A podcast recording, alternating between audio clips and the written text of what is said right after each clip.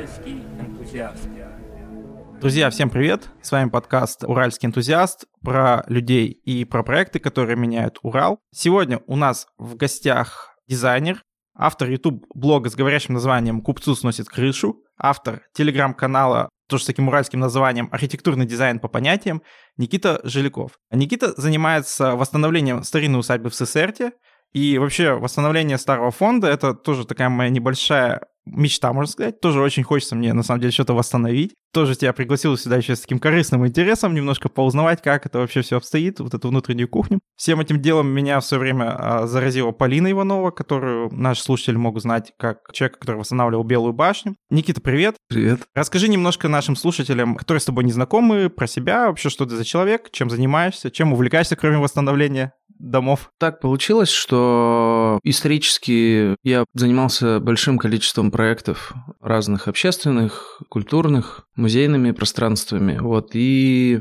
исторически тоже так получилось, что есть большое количество проектов, было большое количество проектов, которые мы делали применяя реновацию, так скажем. То есть там, например, там мы занимались пространством галереи 11, там Дом печати, пространство Порт в Перми. Есть такая компания тоже Real Time Board, да, раньше она называлась, сейчас она называется Миро. Вот мы для них делали офис тоже там. Ну, то есть большое количество именно таких вот э, объектов мы делали, в рамках которых мы как бы переосмысляли старое пространство и делали там что-то новое, прикладное, Конечно, это было по большей части связано с э, либо какими-то культурными проектами, либо с какими-то бизнес-проектами. Я был руководителем студии, ну и сейчас являюсь на самом деле. Ну, мы в рамках студии вот такими проектами занимались. Но, в общем, один из первых проектов именно таких в старом фонде я опять же делал тоже для себя. Это была квартира в доме 1928 года на Декабристов Восточной. Квартира находилась. Такой, ну, резонансный достаточно проект был. Он по всем журналам прошелся, вот, и много премий всяких собрал международных тоже. Там была квартира с э, высокими потолками. Я там тоже развлекался. Это был, наверное, год, может быть, 13-й, 14 То есть ты таким первопроходцем был, да, вот восстановление реновации старого фонда? Можно, наверное, и так сказать. Мы не фокусировались как бы исключительно на этом. Это, в принципе, было по тем временам, когда, да, вот это все происходило, и вообще и дизайн на другом уровне находился тогда, и в России, как бы, и в Екатеринбурге в частности, и было достаточно сложно отфильтровать тех людей, которые думали, что это недорого, Сразу же ремарку скажу, что ну, это как минимум процентов на 30 дороже, чем делать в новом фонде, как минимум. Угу.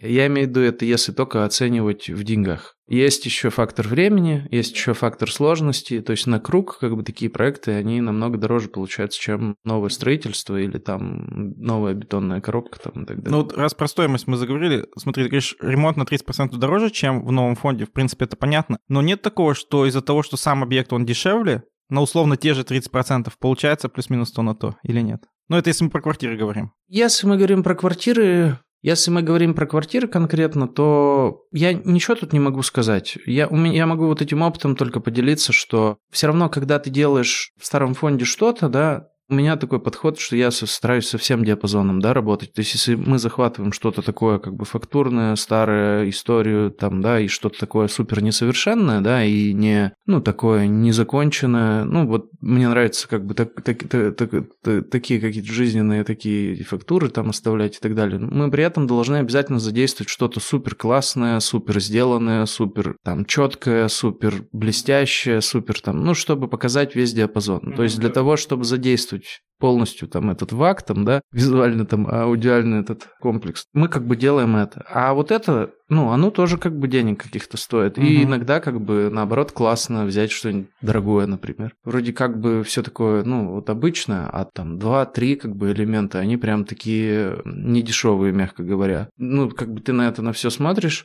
видишь, как бы это недешевое, думаешь, ага, так, не, не, не это как бы уже что-то тут такое. Что уже перебор, да? Что-то тут что-то тут, а что это вообще такое? Вот, и эти элементы, они фонят как бы и на все остальные в том числе, и они общий уровень как бы приподнимают. Угу. Поэтому если учитывать эти дорогие элементы, то, наверное, как бы нет. Ну, то есть это вообще как бы просто, ну, так скажем, проектная стратегия, да, какая-то. То есть, угу. ну, на самом деле, плюс-минус, может быть, ты прав, что примерно так же получается. Просто что считать за базу, условно. То есть я имею в виду, что Там, если мы сейчас там про дизайнеров москвичей, допустим, посмотрим, ну, ребята работают с бюджетами там от 100 тысяч рублей на квадратный метр по чистовому как бы этапу только. То есть ну, плюс, да. плюс стройка, там плюс еще что-то, плюс еще что-то. В целом там выходит как стоимость квартиры по факту. А, а это как бы так и, ну, в профессиональных кругах это всегда так и было. То есть, угу. сколько стоит объект, условно, столько же он стоит э, и внутри, как угу. бы. То есть, это просто, ну,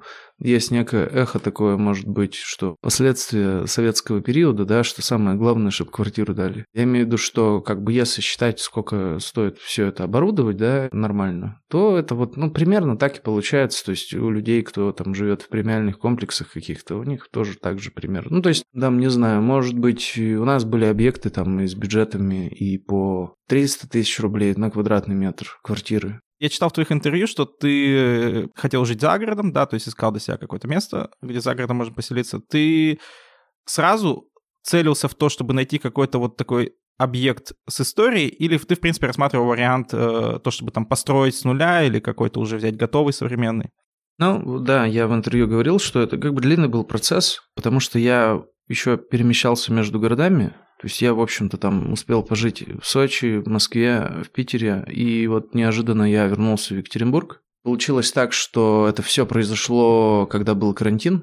А, то есть, ну вот я тут приехал по семейным делам, я там покупал квартиру в Питере, на самом деле, в это время. Меня карантин, значит, тут застал. И когда он меня застал, я тоже в том числе дернулся, как бы посмотреть, что-нибудь может арендовать дом какой-нибудь. И понял, что ничего приличного в аренду как бы я вообще не могу найти. А, а если могу, то это там вообще какие-то астрономические цены. Ну, то, что мне вот бы подошло. Угу. И это был первый как бы такой звоночек уже к действию. То есть, ну, как бы понятно, что мы там ходим, что-то думаем, там представляем, вот неплохо неплохо было бы, там, домик там и вообще. А тут э, уже прям я конкретно понял, что, блин, походу надо, тут как бы аренды не отделаешься, не отъедешь, и надо, наверное, что-то строить. Ну, понятно, что я как бы со к стройке как бы такое отношение непосредственно, да, имею. И, ну, я понимаю, что тут малой кровью как бы точно не обойдется, и лучше как бы взять и те цифры, которые как бы примерно все понимают, сколько это условно как будто бы стоит, надо еще на 2 умножить, чтобы точно наверняка как бы было и чтобы не пролететь. Также понимаю, сколько стоит хорошая работа всех подрядчиков и так далее. И вписываться там в какие-то авантюры, там, ну, неохота. Ну, я имею в виду, с нормальными людьми как бы я уже работаю только, и как mm-hmm. бы не работаю со всякими ненормальными людьми. То есть, а это дорого как бы по факту получается. Поэтому что-то я посмотрел, посмотрел, посмотрел. Ну и, в общем, как-то купил участок земли сначала рядом с Красиозерским. Ну, то есть будем называть название, да, потому да, что да, вроде как люди тут у нас-то как бы знают их, поэтому буду называть. Ну, в общем, вот выезд э, Московский тракт из Екатеринбурга, как бы там на самом деле супер мало всего приличного находится, потому как бы, ну, нет там особо никаких поселков большого количества, да, там дальше уже потом и вот рядом с Мегой, как бы там был поселок такой, Светлая речка, и я там один из там последних, маленький поселок, закрытый, 14 участков или 16 участков там было, вот, и я там купил небольшой участок, вот, и думал там полностью, вот, прям с нуля э, что-то построить. Вот, ну и так что-то ходил вокруг, присматривался. Там рядом карьер, там, ну, как бы такая условно неоднозначная история с этим карьером. То есть он как бы стоит, вроде его там купили москвичи, какая-то компания там, и выработка вроде как бы не начинается. И это был первый момент, который меня так немножечко как бы напрягал. Что начнут копать, и там пыль. Ну да, да, а он прям супер близко вообще. То есть, как бы, ну, с одной стороны, может быть и класс, потому что его там могут затопить, да, и это будет водоем, как бы, да, в перспективе, а может быть и вообще и не так все вернется, угу. вообще как бы в другую сторону. И, ну, я что-то ходил, как бы про это думал. Потом мы нарисовали проект под эту территорию, и я его осметил. Что-то так как-то подумал, подумал, думаю, ну, что-то пока не знаю я. Ну, то есть вот с учетом риском, риска этого как бы карьера, как бы меня это все как-то так немножечко как бы настораживало. Я думал, ну это же неохота было взять... Потратить деньги, а потом что-то... Туда, туда, да, все это вбух... вбухать, как бы в эту историю вписаться и как бы все. Потом у меня был объект другой, ну то есть и он был, э, я что-то ходил, как бы там что-то размышлял, параллельно что-то еще приглядывал, все равно смотрел. Был другой КП Бобры, это Косулинский там, по-моему, район. Я туда тоже ездил, смотрел. И там был дом, типа лет 10 ему было. И он был уже готовый, построенный. И там были какие-то незначительные проблемы по мансардному этажу. Ну и там дама была, которая вот его продавала. Мы с ней вроде договорились, туда привозил там технических экспертов, мы посмотрели все, вроде как бы все там недочеты, как бы мы их выявили, чтобы понимать, с чем дело вообще иметь придется. Вот, и там был неплохой такой достаточно просторный участок, деревья, как бы домик вот этот, который тоже можно было нормально сделать. Ну и вроде было как бы интересно, я прям готов уже был. То есть не совсем такой сухой как бы поселок, не совсем как бы, ну, в общем, как-то жизнь какая-то там есть. Не 14-16 домов за четырехметровыми заборами, как бы, и ни, ни, никто ни с кем кем не общается особо. Мы аванс передали, дама вышла из сделки. Это в одностороннем порядке. Я что-то расстроился, и, но вот я в это время жил в Сосерте как раз. Я снимал на турбазе там двухкомнатную, ну, квартиру, по сути. Турбаза, куда мы там в студенчестве ездили на маевку, на архитектурный, как бы вот такой сейшн архитекторов. Я там жил какое-то время, потому что мне вот удобно было мотаться там как-то и так далее. И вот в один из там обедов каких-то я ездил, кушал в гостиницу Смирнов, которая напротив сейчас моего дома находится. И вот оттуда я вот из окна как бы увидел дом этот Широкалова. Телефон был закреплен. Ну, и я так начал просто узнавать, что там и как. Позвонил, начали мы договариваться там, и вот начал собирать информацию, ну и вот э, как бы понял, что ну вот это... Ну то есть подытоживая, ага. было не очень интересно строить с нуля, прям потому что, ну, много почему. А, вот, э, и по факту, как бы, я пришел, как бы, все равно к переделке, как бы, некой. Если уж я понял, что мне, как бы, интересно переделывать, то надо уж тогда серьезно ну, переделывать, ну, серьезно, да. максимально, да, переделывать. Ну и, в принципе, по работе тоже могу тоже mm. так же сказать, что мне нравится ну, вот тема ре, как бы, она мне очень нравится. То есть мне меньше нравится делать что-то с нуля, и больше нравится что-то переделывать, потому что понятно, что каждый там условно сам на себя дело, да, тянет, но там интереснее работа складывается. То есть, э, ну, считается, что ремонт это в два раза сложнее, чем как бы сделать э, с, нуля. с нуля, да. Потому что, ну, чтобы да. нормально отремонтировать, тебе надо понять логику, как думали те люди, которые создавали. То есть тебе уже как бы надо быть с ними на одной как бы волне. Угу. И при этом тебе надо еще подумать, как еще лучше сделать. Ну, То есть да. ты как бы в два конца ходишь по факту. То есть, угу. ну, как бы двойная работа получается. Вот. Ну, это вот в книгах про мастерство, как угу. бы как-то вот артикулируется эта тема получается более как бы, ну, ты видишь как бы, что было, и ты потом видишь, что как бы получилось. То есть, э, когда ты с нуля что-то делаешь, не с чем же сравнить, ну с пустотой.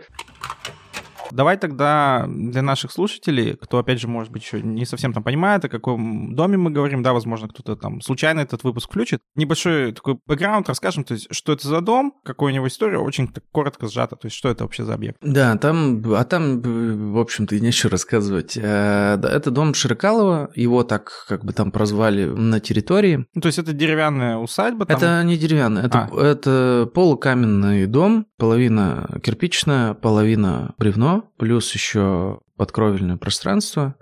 Он немножечко как бы заглублен э, в землю. Очень много окон, супер большое количество окон вообще на квадратный метр стены просто. Ну, там есть какие-то особенности, да, в построении, но исторически очень много противоречивой информации. То есть мы работали вот и с Сашей Савичевым, краеведом, угу. сам там я что-то смотрел, в общем, фотографии я какие-то находил там, и находил даже тех людей, кто был родственниками тех, чем, чей этот дом был раньше. То есть я достаточно так нормально там копнул глубоко. Однозначного чего-то как бы все равно нельзя пока сказать. У меня вот надежда на супругу. Она историк. Вот сейчас как раз у нас маленький ребенок. Я вот рассчитываю, что она чуть-чуть как бы у нее побольше свободного времени появится. И... Говорят, что когда маленький ребенок, наоборот, свободного времени становится поменьше. Не, ну сейчас-то пока как бы его нет от ага. слова совсем, как бы, а вот ну когда-нибудь, может быть, все-таки будет просвет. Я надеюсь, что там мы библиотеке э, нормально посидим, поищем что-нибудь еще более твердое. Вот пока что можно, да, сказать, что это середина 19 века дом. Там было много очень всего, ну, то есть, но очень, ну, невозможно достоверно определить все-таки, кто был первым владельцем, потому что если это все-таки дом Широкалова, там было несколько Широкаловых в э, Сосерте. Только по слухам, как бы можно по каким-то преданиям там, да, что-то выяснять. Но вот такого, чтобы была твердая какая-то информация, написана прям там где-то, какой-то документ там и так далее, мы как бы не смогли подтвердиться. Мы предполагаем, кто это был, мы предполагаем, как бы вот что это именно этот Ширикалов был, да, и есть несколько гипотез, э, так скажем, рабочих, там, две или три, угу. как бы, которые надо еще, нам предстоит еще как бы их не знаю, либо развенчать Изуч... мифы, да, изучить, либо да, да, дальше побольше ага. материалов найти. Хорошо, давай тогда сейчас немножко поговорим про покупку с технической точки зрения. То есть, как я понимаю, этот дом, он был не жилым помещением до этого. То есть он был каким-то общественным пространством. Ну, да, если так конкретно говорить, то у него статус нежилое, то есть угу. общественно-деловые цели. Ага. И с юридической, как бы, какой-то бытовой точки зрения, как это вообще влияет на твою жизнь, на твое владение этим домом, что ты купил, грубо говоря, нежилое пространство и сделал там жилье? То есть... Не, ну как, как влияет? Да никак, по большому счету, не влияет, только тарифы как бы выше у меня. То есть, грубо говоря, там тариф на газ для нежилого, он там процентов может быть на 30 повыше, угу. чем для жилого, допустим. Ну и так далее. Ну там, грубо говоря, нельзя прописаться, там зарегистрироваться как-то, да? А прописаться нельзя. Ну, во-первых, ты можешь всегда сделать и перевод в том числе, угу. ну, если у тебя прям Надо, задача, да? да, такая есть. Я купил соседний домик еще, Угу. И там это просто избушка деревянная, ну, я там прописан. Ага. То есть там изба 30 метров квадратных, ага. а вот у меня сейчас там, ну, склад какой-то кладовка, ну, короче. Ну, я то, в кладовке прописан. То есть, грубо говоря, никаких санкций за, за счет того, что ты живешь в нежилом помещении, в принципе, быть не может. Каких-то рисков, связанных с этим. Что придет какая-то инспекция, условно, и скажет, а что это, вы тут в нежилом помещении жилье сделали? Я же архитектор. Ага. Э, вот у меня шоурум как бы там просто и все. А. Это же может быть и в офисном, например, пространстве, ну, да, или там шоурумом. Ну, то есть я как бы я честно скажу, я особо не разбирался, и если у тебя есть офис, ты же можешь там жить гипотетически. Ну вот я тоже думал, что есть, если что, можно постелить да. в студии вот. ночевать. Но, э, просто как бы я вот так размышлял, думаю, ну если ко мне придут, что я, ну я же как бы, у меня шоурум как бы построен, по сути. Вот шоурум. Ну, офис же я могу тут, могу. Ну, ну да, как бы, сути, чё, да. почему, почему нет-то как угу. бы. Прописан тут же, ну, тут же вот в соседнем, в соседней кладовке, как бы, да, в сарае прописан. Нет каких-то. Земли мы перевели сейчас, ну, или в процессе перевода находимся. Там была земля как раз под э, общественно-деловые цели. По факту сейчас я ее перевожу в зону жилую. Сколько-то тоже там полгода, год эта история длится. И в том числе она связана с соседкой еще с одной, потому что мы еще хотели подрасшириться немножко, потому что сейчас участок там супер маленький, то есть вот этот, этот исторический центр, и такая как бы проблема, что очень мелкая нарезка земли, то угу. есть очень дробно все. Угу. То есть там краили, пилили, как бы как могли, разрезали, и там, ну вот с этим домом исходным участок земли был там типа полторы сотки под ним всего. И это то, почему там в том числе Саша про этот дом Савич писал, что он не пригоден как бы для личного использования, потому что типа на земле нет у него, и люди поэтому его как бы типа не рассматривали как бы А-а-а. для личного приобретения. Ну это его как бы такая гипотеза. Да, но он, я, кстати, видел, публиковал какие-то периодические объявления, что вот, смотрите, продается там какой-то какой-то классный дом такой да, исторический, да, да, ну, да, там, условно, да. старой постройки. Ну, вот, вот это типа такого объявления и было, Тоже он про это публиковал. Да. Ага. Вот еще с одной соседкой тоже там проблема, что, ну, мы как бы договорились, мы договорились, что я у нее кусочек земли еще приобрету тоже там, ну, буквально там, у нее там погоре, погоревшие, в общем, какие-то постройки там стоят тоже. Я говорю, слушайте, что у вас там достаточно же давно, как бы давайте, ну, у вас много как бы земли, а что тут все стоит, давайте, может, вы мне сотку просто отдадите одну, мне-то она поможет сильно, если у меня две с половиной всего там или там три с половиной. Ну, не отдадите, продадите. А я как бы, ну, приберу там все, разберу это все, конечно, как бы и вообще. Ну, и мы вот вроде как договорились. И под эту историю я и перевод затеял земли в том числе, потому что невозможно взять и сделать перераспределение в Сесердском районе, если у тебя площадь участка меньше 6 соток получается, а у нас получается меньше типа 6, и чтобы сделать перераспределение, земли должны быть одинаковой категории, а угу. у меня общественно-деловая, а у нее жилая, и вот я затеял перевод Слушай, ну вот давай как раз тогда поговорим про взаимоотношения с соседями. И вообще, как люди на это все реагируют. Ну, я слышал, что есть и положительный какой-то фидбэк, да, что кто-то там такой молодец, двигайся, но наверняка есть какой-то негатив и какая-то такая, что вот приехал тут кто-то, что-то тут у нас делает, кто ты такой? Вот с соседями как бы вот рассказываю взаимоотношения. То есть все равно, как бы, тем более, если есть какая-то постройка, она долгое время пустовала, и а она долгое время пустовала, все привыкли, что ничего там не происходит, как бы, да, там, ну, кто-нибудь лазит, может, там, по заброшке, там, дети какие-то. И, ну, все равно просто люди привыкли, что с этой стороны, как бы, никаких э, процессов не происходит, никаких компромиссов искать не надо. А тут вдруг кто-то появляется, что-то начинает активно делать, понятно, что это не очень, как бы, классно, и тебе надо как-то что-то как-то контачить вообще. И о чем-то там договариваться.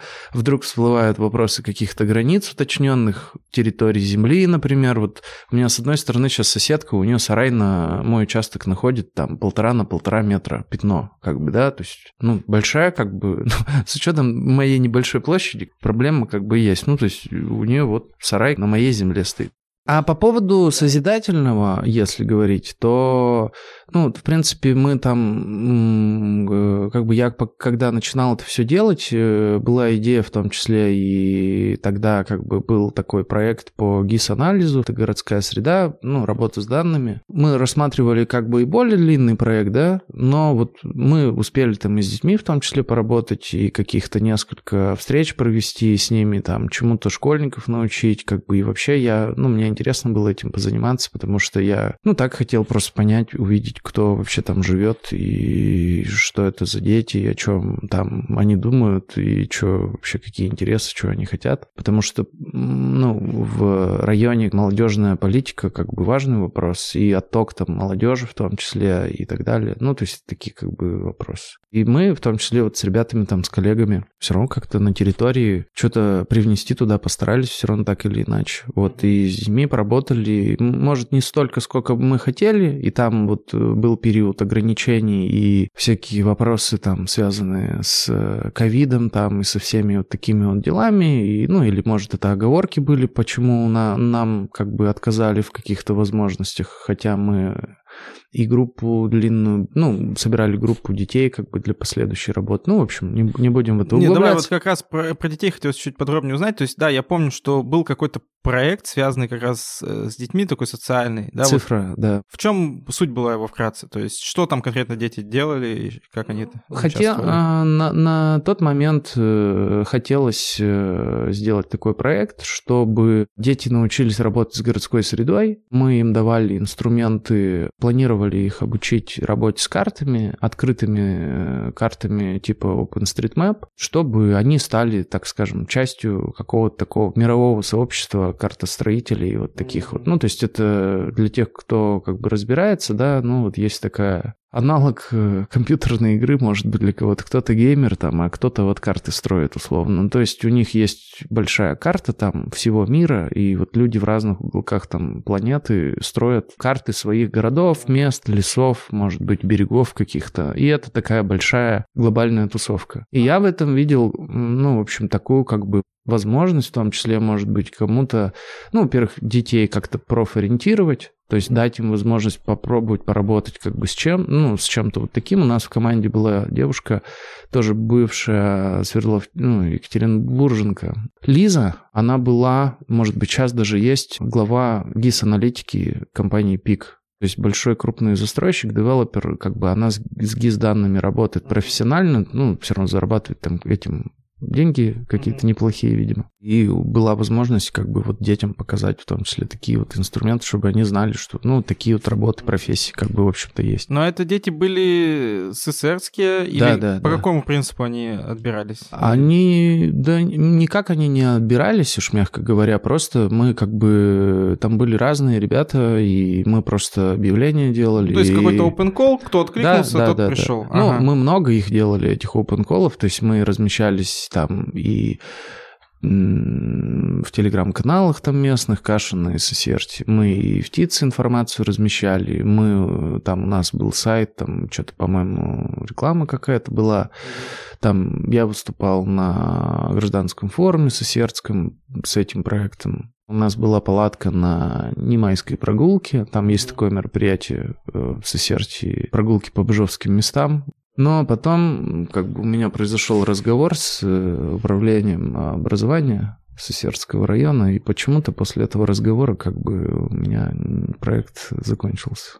То есть ты тоже в интервью упоминал, что там проводились экскурсии, в том числе для главы ССРТ, по-моему, проводилась, проводил ты экскурсию. Давай тоже про это поподробнее. Вообще, почему ты начал эти экскурсии проводить, кто на них приходил, ну и почему, соответственно, перестал, вообще как, как это было? Ну, если бы меня бы кто-нибудь на такую экскурсию бы позвал, я бы туда бы приехал и не раз бы, и вообще, ну, то есть, э, я не знаю, все равно, э, так или иначе, э, как-то по себе все равно люди изначально судят, то есть, не знаю, ну, мне супер как бы интересно было бы самому, просто поэтому я подумал, что, блин, наверное, ну, есть еще такие же люди, кого это тоже очень интересует, и, ну, для них будет реально ценно, и, ну, посмотреть вообще, ну, да. как это прям вот, ну, хронологически, да, происходит, и, ну, так скажем, я был открыт там к общению с условно какими-то единомышленниками и вообще, ну, то есть, ну, я в этом видел какую-то энергию там, да, для себя. А какая была у этого механика? То есть где эти экскурсии были проанонсированы? Как можно было на эту экскурсию попасть? А я просто, ну, все равно, поскольку это мое как бы личное пространство, так или иначе, то есть я просто публиковал у себя в своих соцсетях, как бы я просто делал анонсы, парочку там, публиковал что-то. Ну и, мягко говоря, скажу, что там аншлага какого-то не было. То есть приходили как раз, э, ну, те люди, с кем я там уже как-то был знаком все равно, вот, э,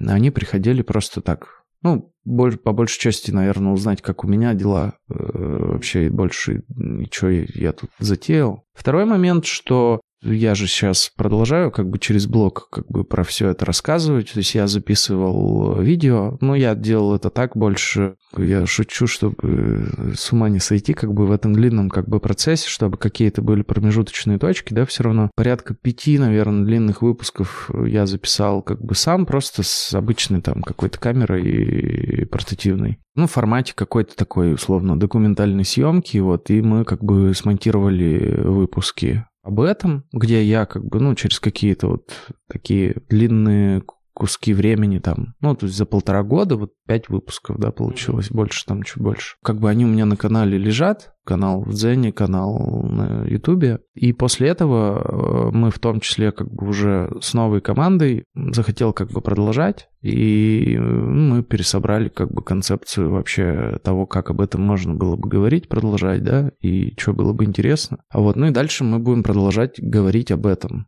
То есть э, показывать как-то на примере конкретно вот этого объекта и про контекст говорить, и люди там тоже есть, тоже приглашают там кого-то на интервью.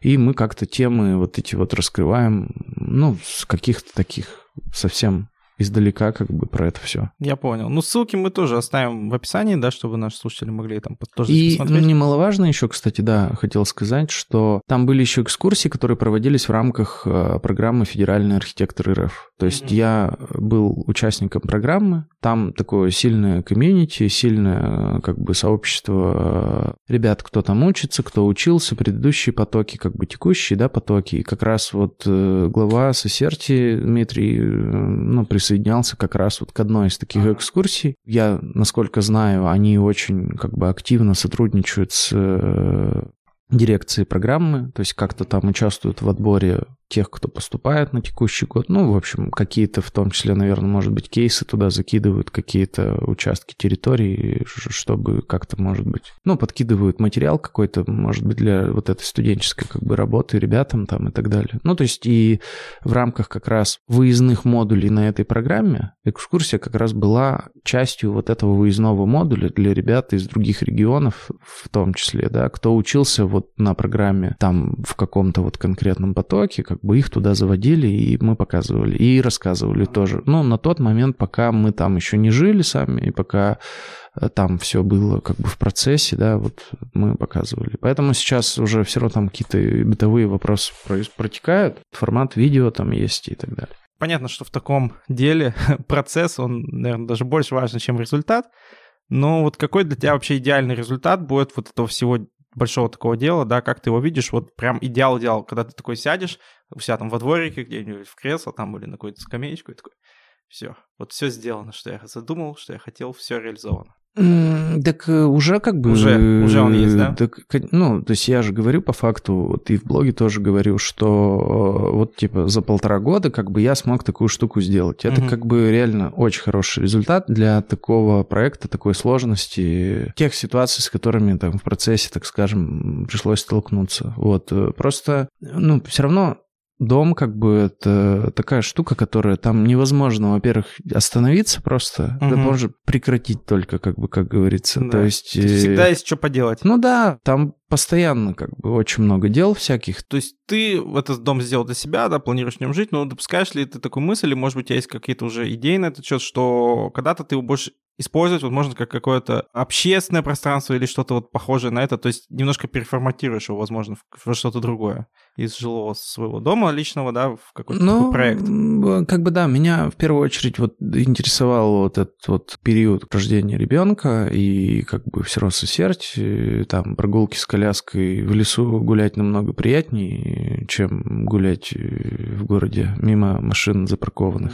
Хотя и так, и в Сосерте тоже сейчас иногда, значит, вот во время этих всех мероприятий там и что-то еще, ты сказал, что вот мы прям в самом центре находимся, да, мы находимся прям в самом центре, и все мероприятия — это равно шум. Шум, прям на тротуарах запаркованные автомобили, которые прям у тебя на тротуаре как бы тут стоят. Ну, у нас-то ладно, тут два входа-выхода, мы как бы можем с другой стороны выйти, но там реально есть люди, у которых просто там перед воротами как бы все забито просто и все. Ну, вот это как бы вопрос. Это же в том числе причина, по которой, может быть, да, рассматриваются такие варианты. Потому что я помню, что во-первых, неплохо, как бы, что все равно статус общественно-деловой, как бы, постройки, да, то есть там много чего можно, в принципе, поделать было бы, может быть, гипотетически. И мы, как бы, сняли ограничение как раз, которое было как я предполагаю, из-за которого долгое время никто не приобретал этот дом. То, что земли мало. Нет, не только в этом дело. Он, поскольку был деревянный, у него прям по стене, по его, проходил забор с соседкой, которую вот как раз приобрели вот соседний вот этот сарай, где я про прописку говорил. И получается, что чтобы там что-то вот как бы происходило, нужно там было бы строить Брюнмауэр, какую-то здоровую стену большую противопожарную между вот этим вот как бы домом и вот этим домом соседским условно. Получается, что ее даже строить негде было, потому что даже не было места, где как бы ты ее... То есть там прям граница, она прям вот по наружной стене проходила, и даже ее непонятно, где ее строить как бы и, ну, понятно, что кто-нибудь бы приобрел, там, начал бы там что-то бы в этой постройке бы делать, а, ну, тут же пожарные бы пришли, приветы бы передали бы тебе, а что ты будешь там, как, как ты решишь эту проблему? Никак, сказать, ну, или как-то криво, ты ее можешь там, может, решить. А сейчас это как бы один единый участок, э, соответственно, как бы вот. Ну, то есть это такое важное было ограничение, например, которое мешало, наверное, до этого времени это все делать. Второе, что, ну, вот мы все сейчас слышим про то, что как бы происходит э, в Сосерте, да, и с этим комплексом замечательным банным а, великолепно. Ты имеешь в виду эти, как они называются? Ну, термы там эти, да. Окей, да, в общем, там строят спа, спа такой банный комплекс. Ага, и что ним? Я не сказать, чтобы прям супер в поездке там, да, что там происходит, но я так понимаю, что вот э, на Шарташе как бы общественность как-то возмутилась э, и как-то заблокировала, так скажем, стройку вот, или там отложила, как может быть, там кто-то думает, вот. Э, ну, вот сейчас то же самое, ну, не то же самое, я имею в виду, ну, вот эти же товарищи как бы сейчас хотят вот там, в этом историческом центре построить здоровенный, просто огромный комплекс нам на 2 гектара, по-моему. Вот в этой как бы территории, как бы, где все радовались, как все благоустроено, и какой замечательный пляж, и как классно играть в волейбол, и, и вот это все, как бы, да, это как бы вот сейчас будет просто такими этими зоной, как бы welcome зоной, как бы для огромного просто комплекса, который будет э, тут, значит, активно работать и поэтому это вопрос вообще, насколько в таких условиях, с таким контекстом там вообще классно будет жить. И, может быть, да, действительно, эта постройка э, будет лучше включенной в какой-то э, комплекс услуг, который там в центре этого города как бы будет угу. производиться. Ну, то есть, если вот вспоминать начало нашего разговора, ты, когда говорил о земле в Красноозерском, ты просчитывал риски карьеры, да, то, что там его начнут копать, и там угу. какой-то, какой-то пыль, грязь пойдет, да. А тут вот оказались а такого а тут, формата а риски. Тут, а тут сейчас э, риски такого формата, да, что все вот эти замечательные праздники, праздники у тебя, в принципе, сейчас летом там как бы и, и сейчас-то как бы Геленджик как бы там конкретный, потому что я когда приобретал, это была зима, сейчас как бы я вижу, что там летом как бы происходит, а я понимаю, что там и дальше сейчас что там будет происходить. И еще надо понимать, что там они сейчас вот строятся, если начнут, там, да, два там года условно будут стройку эту вести, ну, это кошмар вообще. То есть я не смотрел там по розе ветров, там, что и как, но по-любому это будут как бы машины тяжелые, как бы ходить, и дороги там все, скорее всего, разобьют, так как бы там не фонтан, мягко говоря, там мы, чтобы у нас э, свет появился на улице на нашей, я не знаю, сколько у меня там супруга написала писем, как бы лампочки не, не могут поменять по полгода. Уральский энтузиаст. Как ты оценивал риски того при покупке этого дома, да, и начиная делать там проект, как ты оценивал риски того, что кластер лета на заводе будет развиваться, и в связи с этим появляются какие-то моменты, которые доставляют тебе дискомфорт. То есть там, допустим, много людей, которые ходят, которые где-то паркуются, еще что-то, какой-то шум, ну, какие-то вот такие побочные эффекты этого развития. Угу. Я просто понимал, что если как бы что-то будет происходить, то я смогу как бы в каком-то другом формате э, эту постройку использовать просто. И вот э, тема как раз моей работы на архитекторах РФ, она была жизнестойкость, и вообще, в принципе, дом спроектирован таким образом, чтобы он, у него была возможность, я имею в виду внутренняя, как бы сейчас вся вот эта начинка, которая там есть. В общем, она сделана сейчас так, чтобы его можно было разъединить на три автономных блока внутри. То есть, грубо говоря, мы можем две переборки как бы опустить условно, как, как на подводной лодке, да, и это будет три как бы изолированных отсека со своими входами-выходами и это может быть все что угодно, как бы по большому счету. То есть, условно, я заложил эти риски, в принципе, как бы при угу. разработке проекта. Да. Вот. Э, я не знал, как бы откуда прилетит конкретно, да, и, ну, я понимал, что все меняется, все происходит, все двигается. Честно скажу, много откуда прилетело, откуда я не думал, что прилетит. Потому что те же, например, те же соседи, да, ну, я как бы, когда еще до покупки, я к ним приходил с пирогами, как бы знакомиться и посмотреть вообще, что это кто, и как вообще с этими людьми можно вообще какие-то общие дела иметь или нет как бы, ну, я с ними как-то выходил на контакт предварительно, до приобретения еще. А по факту, видишь, вот как получается. Да, и они То в есть... тот момент тебе показались нормальными. Да, вообще супер окей было все. Ну, э, мы уже, в принципе, начали на эту тему разговаривать, да, но хочется еще вот чуть-чуть поговорить про развитие СССР в целом, да, потому что это сейчас, ну, очень активно происходит, и не только там в плане того, что могут какие-то построить э, банные комплексы, да, в целом вот этот кластер или это на заводе. Вообще твое какое-то личное отношение к этому, да, что насчет этого, что думаешь насчет этого, как вообще к этому относишься? Относишься, как оцениваешь? Ну, э, понятно, что я не знаю, как э, мне вообще такие вопросы задавать, потому что понятно, ну, как ты уже сказал до этого, как бы, и, да и помимо меня такие же люди тоже есть, условно, там. Я имею в виду, что ну, есть люди, вот кто живут тоже в старых домах в центре, содержат эти дома в хорошем состоянии очень. Это тоже очень большое количество сил требует. И дома эти очень интересные. То есть это не просто там избы какие-то, это прям очень классные постройки. Они типологически очень интересные там и так далее. Все, конечно, супер, не, не кайфуют, мягко говоря. Вот. Вопрос э, просто, ну, все же взрослые как бы люди. И мы понимаем там, да, что там я как бы в роли могу быть и жителя, да, я там и в роли как бы человека, который там беспокоится о восстановлении наследия, там я человек как кто как-то все равно понимает в плане там чего-то городского как бы развития, изменений, да, у меня в зависимости от того, в какой мы роли как бы находимся, да, в данный конкретный момент времени, у нас как бы интересы такие, цели там могут отличаться, да, то есть я как бы такой в шизофренической немножко как вот бы это сейчас... очень интересно, мы как раз, мне кажется, такой вопрос задели, да. Я как бы в такой сейчас позиции нахожусь, да, с, ну как бы я как бы не, не фанил, как бы, да, условно так говоря, хотя много что я могу как бы покритиковать условно, да, и одновременно как бы там проживая, и, конечно, я мог бы как бы этим позаниматься. Я для себя вы, вы, вы, вы, выбор как бы сделал такой, что, я не знаю, если что-то делать, надо делать так, чтобы что-то как бы поменять как-то в какую-то сторону, ну да, добиться какого-то там целевого положения, там целевого состояния. Понятно, что меня супер, как бы, это все меня не радует на самом деле. Мне это, как жителю района, никаких абсолютно плюсов не несет совершенно. Ну, то есть вообще от слова нет. Ни, ни, ни, ну, ничего как бы я не получаю. Могут ли для меня быть какие-то долгосрочные перспективы от этого? Ну, какие-то отложенные выгоды, да, там условно там экономика региона, там, района, там, я не знаю, ну, как-то на мне это все. Ну, скажется или нет? Да бог его знает. Ну, то есть, э, обычно, как бы, да, говорят, что в таких случаях, что, ну, вот, мы тут как бы вот это все делаем, у вас стоимость недвижимости растет, и как бы и, и, и, и вот и вообще.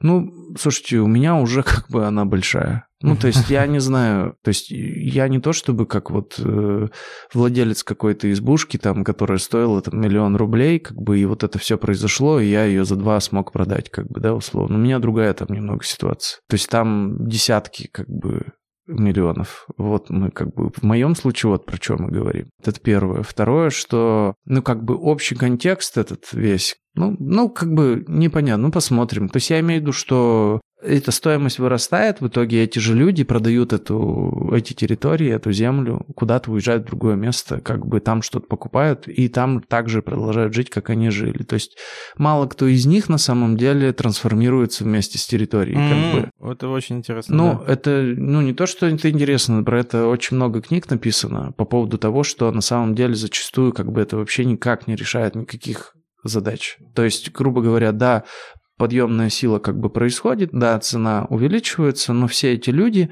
а это же как бы в том числе они окружены новыми услугами по новым стоимостям и вот этому всему, и они не могут э, включиться, ну, то есть им надо значительно переработать как бы свой образ жизни, чтобы пользоваться услугами новыми этими на этой же территории, угу. да, там ходить в эти кафе, там, не знаю. Ну да, да, да. Ну, как бы им это может и вообще быть не нужно А люди совершенно. уже в возрасте а и они, свою да, жизнь не да, менять да, не будут. Да, да, да, в том да. числе. И э, получается так, что просто они продают это все, как бы, и уезжают куда-то вот в другое угу. место, где было похоже на то, откуда они уезжали.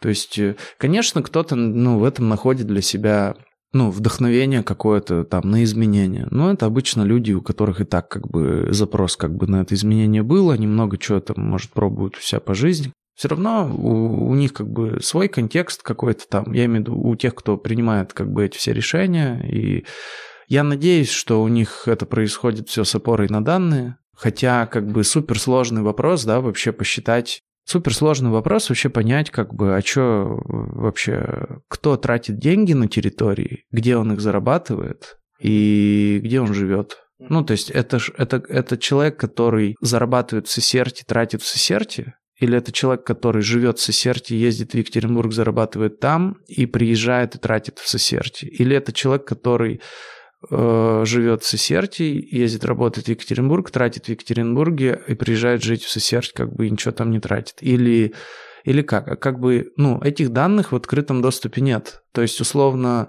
э, вот вопросы как бы вот эти вот маятниковые как бы миграции, перемещений и как вообще движением средств происходит, это важный очень вопрос. И для этого как бы тоже. Но как мы можем это выяснить? Мы можем выяснить только, только по акведам.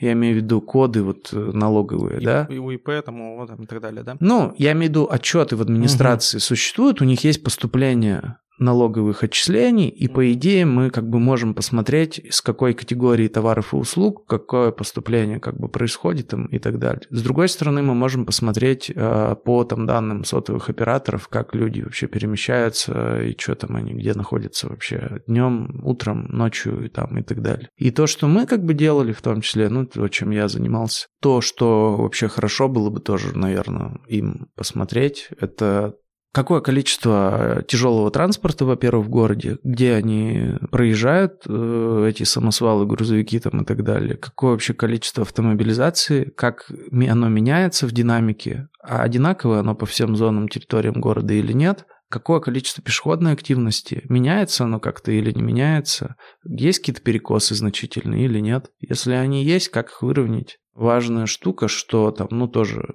доказано, что, условно, строительство тех же дорог, оно как бы не решает никакие проблемы. Ну, то есть, есть пробка, говорят, ну, нам нужна дорога э, новое там, расширение там или что-то еще. Ну, ее расширяют, а пробки остаются. А, конечно, потому что да. пробку расширили, как бы пропускную способность увеличили, люди там что-нибудь еще построили там или что. Ну, то есть оно как бы... Все взаимосвязано. Это процесс такой, который не... Ну, то есть строительство там дороги, оно не решит на самом деле вопрос. Оно только хуже, к сожалению, сделает. То есть э, оно только увеличит как бы снова пропускную способность, там снова что-то позитивное для кого-то произойдет, кто-то что-то построит, склад какой-нибудь там, магазин материалов материалов, товаров или что-нибудь там еще, у людей будет туда запрос как бы ездить больше, и в итоге снова как бы будет то же самое. Ну, то есть там есть даже какая-то супер интересная статистика, где, в общем, показывается, что велосипедное движение намного выгоднее развивать, и пешеходное движение тоже намного выгоднее развивать, чем, например, заниматься расширением дорог как бы для транспорта, который там может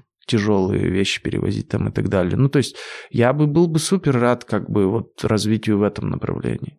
И, может быть, и со светом было бы меньше проблем, например.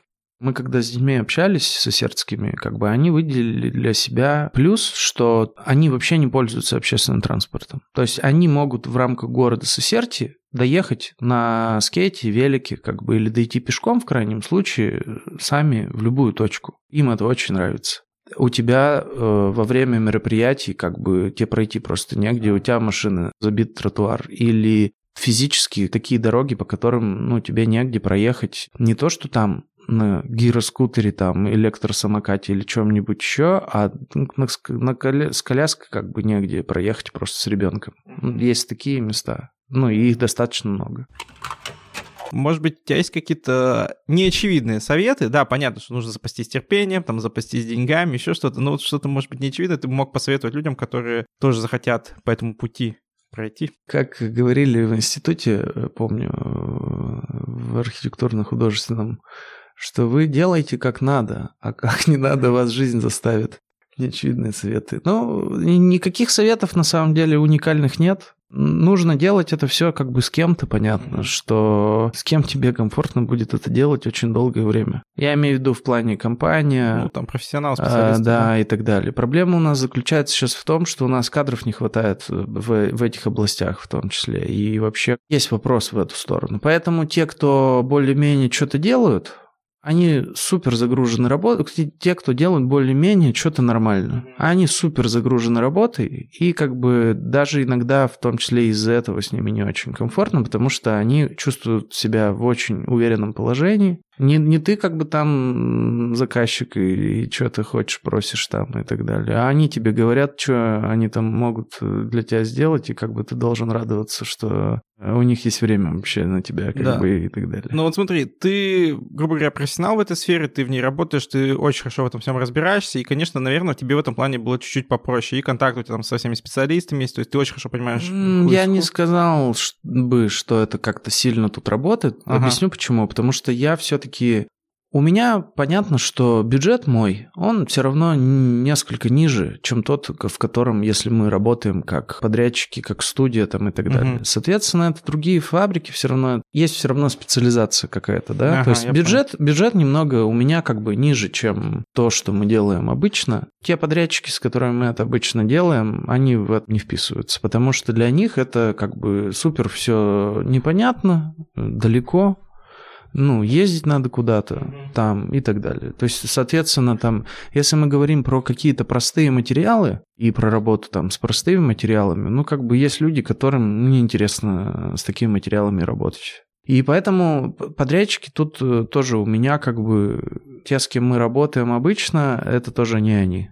Потому что как бы им это не, не, не интересно мы говорим про то, что для меня это как бы во многом, но, ну, есть какие-то изменения, что это не очень, как бы, как обычно, там, да, все. В этом, как бы, для меня интерес в том числе, потому что хочется как-то посмотреть там на что-то новое, там, в чем-то подразобраться, как бы, посодействовать какому-то развитию какой-то там, не знаю, отдельной там направления какого-то. То есть, ну, я для себя вижу супер интересным работу вот с таким фондом вообще в принципе, потому что это как бы постройки в серой зоне. Сейчас у меня идея как бы вот работы на канале, да, заключается в том, что я бы хотел показывать вообще, как можно делать, что можно делать, как как раз э, сделать хорошо, с кем это можно делать и так далее. Потому что, с одной стороны, мы понимаем, ну и, в общем-то, всегда запрос на э, индивидуальное жилье на дома, как бы он всегда высокий, как бы, да,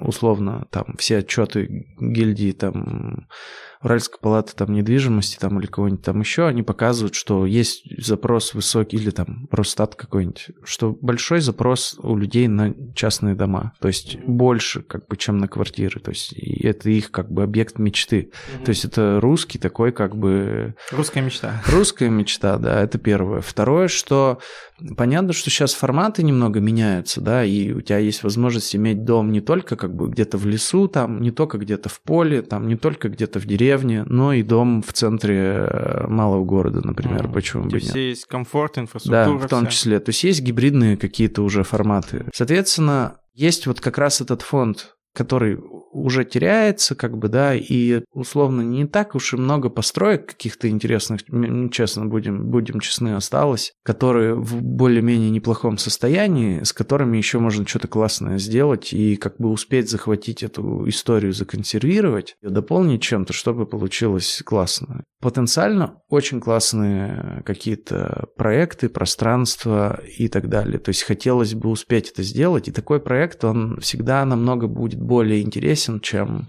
обычный проект. Я имею в виду, в нем больше смыслов, в нем больше как бы истории каких-то приемов, технологий, материалов из прошлого, и с ними классно развивать диалог какой-то и как-то это раскрывать все. Там много людей каких-то тоже таких, с кем интересно поговорить, и вообще, и как бы если ты хочешь хорошо сделать, ты будешь с ними все равно встречаться, общаться там и так далее. Ну, как бы я в этом вижу большой потенциал. Ну, то есть, и да, как бы, как мы говорили, что плюс-минус стоимость на выходе будет одинаковая. Просто это будет более оригинально, потому что, чтобы такое сделать, там, ты хочешь, не хочешь, чтобы там что-то вообще сделать, у тебя все равно что-то получится достаточно как бы необычное, угу. потому что у тебя не получится чего-то банального, банального такого, да. да. Ты да. как бы обречен на, на, неординарность. на неординарность. Да. Это как бы судьба у тебя такая да, будет. это здорово. Вот, это первое. Второе, как бы потратишь ты примерно столько же, просто надо реально понимать, сколько это стоит и в том, и в другом Не иметь ложных ожиданий. Не иметь ложных ожиданий ожиданий. Это не история про недорого и там так далее. Это как бы история про нормальный вполне себе как бы бюджет.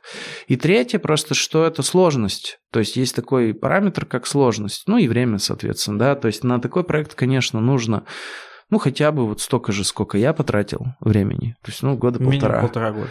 Да, ну, я думаю, это нормальный срок, учитывая, ну, мне что кажется, это... это даже оперативно достаточно. Нет, это очень оперативно. Э, просто это же вопрос и благоустройства, и присоединения других территорий, участков, и решения, ну, как бы там осушения цоколя, фундамента там. Ну, то есть там много как бы реально сложных было э, вопросов. Плюс как бы, ну, просто там люди ремонты столько делают, как да. бы просто отдельно. Я хочу еще сказать, сказать, э, тоже заключение, что мы намеренно как бы в нашем подкасте, ну, не залазим в какие-то прям технические-технические детали. Я уверен, что там тоже очень много интересных вещей. Но вот Никита как раз это на своем блоге, я думаю, рассказывал, да, и если кто-то прям этим активно интересуется, там можно посмотреть, и если есть какие-то вопросы, ну, я думаю, что можно тебе написать, ты с удовольствием каким-то опытом да, да, да, да, там есть вся информация, да. да. Супер. Ну, мы больше тоже ремарку скажу, не знаю, ну, то есть это тоже не блог там про раба какого-то, да, угу. то есть я, ну, там что-то есть, там в любом случае вот э, те вот эти выпуски, где мы показываем на разных этапах все, как бы, ну, наверное, да, это будет интересно. Многие люди пишут там, что это супер как бы уникальная какая-то информация, то есть, э, ну, не знаю, там достаточно большое количество просмотров, и там, где как бы финальный результат уже показан. Супер. Ну, ссылки мы оставим в описании. Вот, я думаю, что на этом будем заканчивать. Спасибо тебе большое, что пришел к нам в гости, поделился своим опытом, своей историей. Я думаю, у нас очень классный разговор получился. Да, спасибо, что позвали. Друзья, с вами был подкаст «Уральский энтузиаст». Как обычно, подписывайтесь на наш телеграм-канал, подписывайтесь на нас на всех подкаст-платформах, ставьте нам звездочки, оценочки. Всем пока, услышимся с вами в следующих выпусках. Уральский энтузиаст.